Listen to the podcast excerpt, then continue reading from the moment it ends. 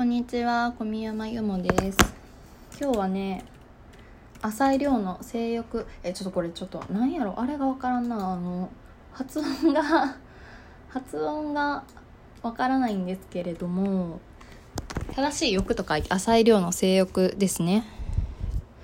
そう、浅井亮が10周年ということで、新潮社から書き下ろされた長編小説なんだけど、もう、本当当にこれが、よよよのよでよくて、私は、なんだろう、浅井亮が、あの、某霧島で有名になった時から、めっちゃ好きで、割と全作品読んできてるんですけど、その中でもこの作品が群を抜いてなんか、まあ、青春小説とかとは全然ジャンルが違うから横並びにする必要性は一切ないんだけどでもなんかこの小説はすごく本当に好きというかなんかこのご時世で今このタイミングで出版されたことにすごく意味があるものだなと思っていて。でそれをなんかあの言ってたら読んでくれたあの人がいたのでありがとう。ちょっとそれの一旦まずはお便りを読むね、えー、小宮山さんこんにちは。いつも小宮山さんの発信ラジオエッセイなど楽しく拝見させていただいています。小宮山さんがツイッターで浅井亮さんの性欲に関してよくツイートしているのを見て自分も購入しこの間読病しました。あの結末に関してというか本全体に対してですが自分の中でうまく言語化できずモヤモヤしています。己の多様性に対する考え方器の狭さに絶望感を少なからずいたのは確かです。小宮山さんが以前エッセイで自分の受け入れることのできる多様性かっこ男友達のホットビューラーの話について書いていらっしゃいましたがその話をが読みながら頭に浮かんでおりました。小宮山さんは性欲をと読んでどのように感じましたか？漠然とした質問で申し訳ありません。しかし他の人がの物語を読んでどこに心揺さぶられたのか気になりますよ。かったらお返事くださいありがとう。言ってみるもんだな。なんかそう、この作品本当になんかこう人に安易に進めるとかではなくて、なんかもうとりあえず全人類読んでみてほしい。そして全人類の意見が聞きたい、感想を知りたいみたいな本なんですけど、本当にこれね、なんか、マジでなんかこう感情がなんかいろんなところに行くので、私もそんなになんかこうまとまった感想はうまく言えないんですよね。でも質問者さんと同じようになんかやっぱり自分の多様性っていうのがすごくこう、なんか私は多様性にとか、多様性っていうワードがまあまずあんま好きじゃないんだけど、なんかこう、でも自分は割とどんな人間に対してもなるべくフラって見るように心がけているから、なんかこう、そうそう、そんなになんだろう、なんかこう、偏見にまみれてはいないし、なんか誠実な人間だと思ってたんですよね、割と。でもなんかこの作品を読んだら、あ、私のでも考えてるなんかこう、誠実さというか、そういうのってなんかすごい限られた範囲なんだなっていうのはやっぱり考え、考えさせられたつかなんかショックだったなだし、結局なんか、え、じゃあ、じゃあまあ、そんないろんなどんな人でも私はなんかこう、受け止められる理解できるとかそういう風になったのかといったら全然そんなことはなくてえー、それでもでもやっぱ私はなんかこういう人に対してどうしたらいいかわからないというかなんかやっぱり少し嫌悪感を抱いてしまったかなんかそういう風なところがあるなっていうのを感じましたね。なんだろう、ちょっとね、マジでいろんなところでいろんななんか思いがなんかちょこちょことっちらかっちゃうので、ちょっと一個ずつ話していこうかな。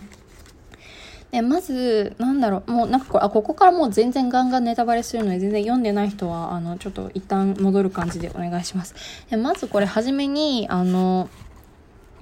なんか、ニュースでさ、児童ポロの、あの、摘発みたいな、なんか、出だしから入るじゃん。でも、その時点でなんか、個人的になんか、いろんな犯罪とか、いろんな、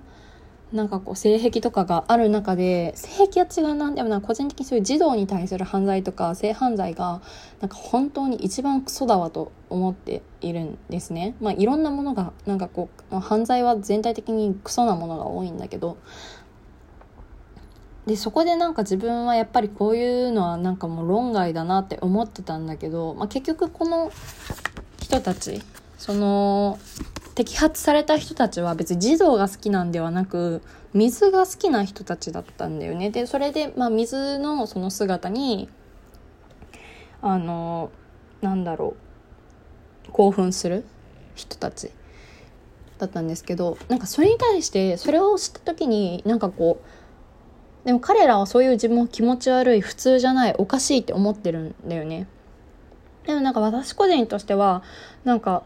水をさ好きで水に浴場しても別に誰にも何も迷惑かけないじゃん。なんかまあこう公園でなんかそのなんだろう水飲み場の前でさなんかこうさ一人でハーハーしてなんかちょっとさあのオナニーとかしだしてたらそれはもうそれが犯罪じゃんって感じなんだけど。それはただなんかもう公然わいせつ罪みたいなそういうやつじゃんっていう話になってくるんだけど。そこに対してはなんかもう全然何とも思わなかった。なんか世の中には体が石化していくなんかそういう現象になっているイラストとかを見て興奮する人もいるしなんだろう個人的にえツイッターで「へえあこういう人もいるんだ」ってめっちゃ思ったのはなんかそのアニメとかさ漫画とかでこうさキャラクターがこう雷に打たれた時にさ体の骨が透けるじゃない？であの透け骨が透けてる状態骨が見えている状態っていうのに興奮するっていう人がいるって聞いた時もあなるほどねと思ったんだよね。なんかそういうさ性癖みたいなものちょっとなんかまあここではそのなんか一般的な癖の意味じゃなくてなんかその性欲が湧くような自分のなんかフェチみたいなニュアンスで使うけどなんかそういう性癖ってなんか知らなかったけどなんか知ったらあそういう人もいるんだなっていうとこで割と負に落ちるというかなんか一個こうあの知識を得たなっていう感じになるんだけどなんかなんか私はやっぱり子供に対してその浴場する人っていうのがなんかすごい嫌悪してしまうっていうところが今回改めて分かったっていうのがありましたね。でもこれねなんかこう私が勘違いしてたなっていうのあるんだけどちょっと待ってね。引用するわね。よいしょ。なんかあのこれがどういうシーンかって言ったら、まあ、てか読んだ人にはもう普通にわかるか。あのほらゲイゲイだと思い込んでいたさ女の子。となんかこういや俺はゲイじゃねえよっていうあの男の子の言い合いのシーンなんだけど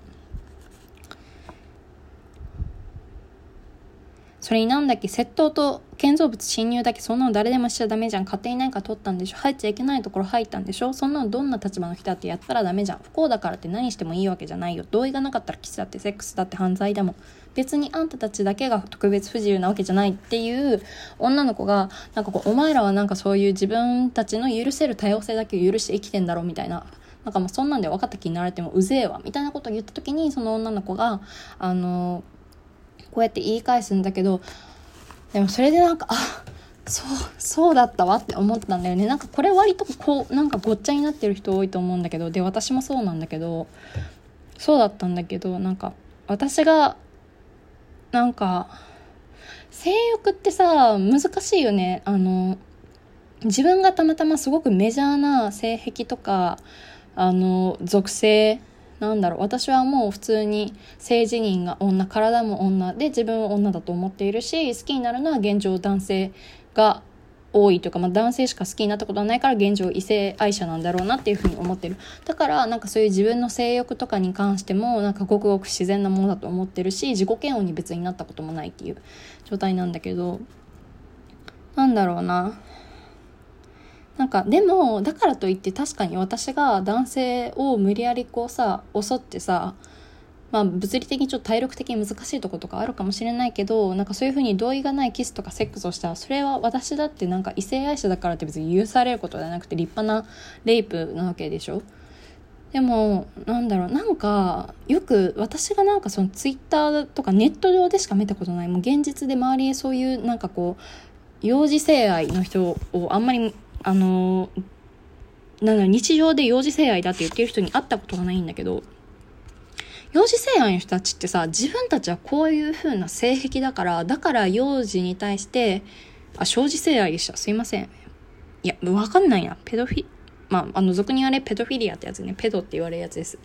それで、まあそういう、なんかこう、幼い子にしか、あの、浴場できない自分たちは悪くない、しょうがないお前たちにはなんかこう分からないだろうみたいな。だからこっちがなんかそういう風に現実の子供たちに対してなんか浴場するのは当然だ。仕方がないんだ。みたいな。なんかそういう開き直ってるって言い方もなんか違うんだけどなんかそういう人たちっているんですよね。なんかこう探したらゴロゴロいる。でそうじゃないあのそういうペドフィリアの人ももちろんいると思うんだけど私はそういうなんか人たちを見ててえなんか犯罪であることと自分の性欲をなんか犯罪を自分の性欲性癖があるからなんかそうやって犯罪を犯すのはなんか当然だみたいな風に言うのってなんかすごい傲慢だなと思ったんだよね。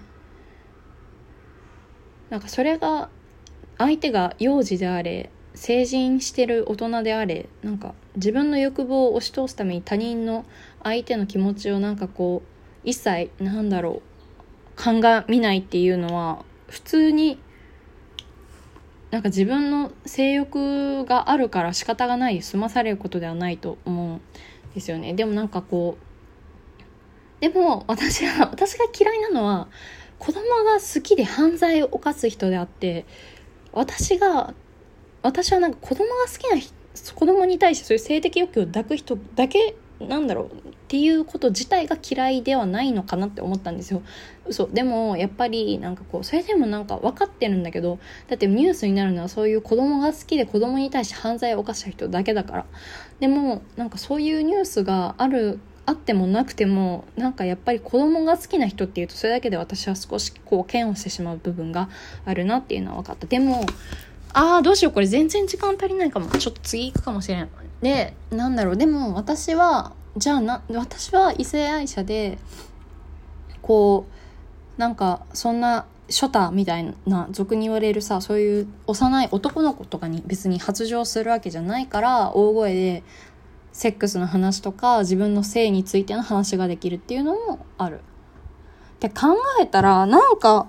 いやなんかそのさなんか相手に対して犯罪を犯す犯さないとかじゃなくてなんか声を大にしていい部分しちゃいけない部分っていうのはなんかすごい難しいなと思ったんですよね。あー絶対時間足りないわ。これちょっと次の回に行きます。